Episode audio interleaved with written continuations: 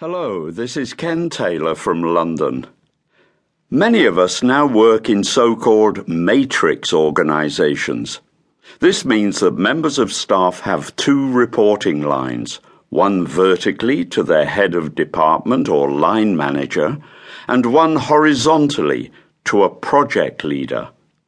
This kind of organisation comes with its own set of advantages and disadvantages.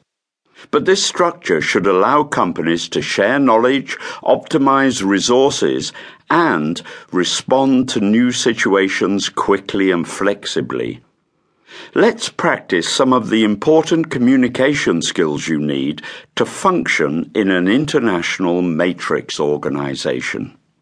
Firstly, you will need to understand how other parts of your organization function. This means taking an active interest in the work of your fellow team members within their departments. Show your interest by asking them questions. Although you work for the same company, you may not know very much about what they do. Using question words such as how, what, and why are useful here.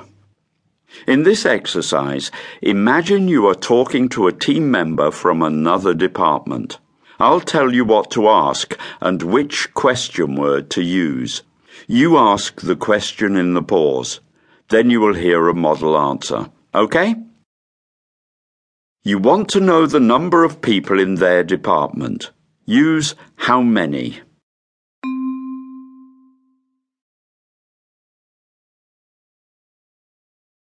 How many people work in your department?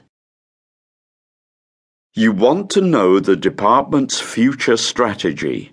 Use what.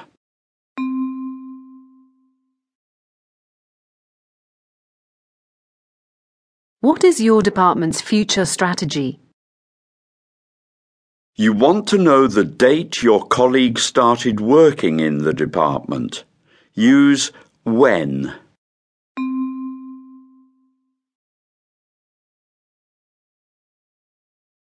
When did you start working in the department? You want to know the way they make decisions in their department. Use how.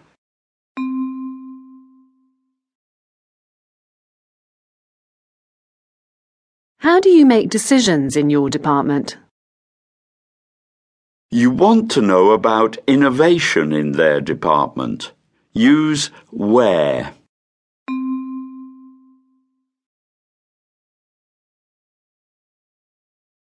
Where are you trying to innovate?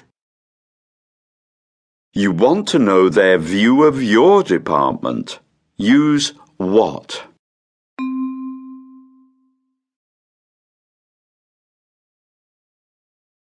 What do you think about our department?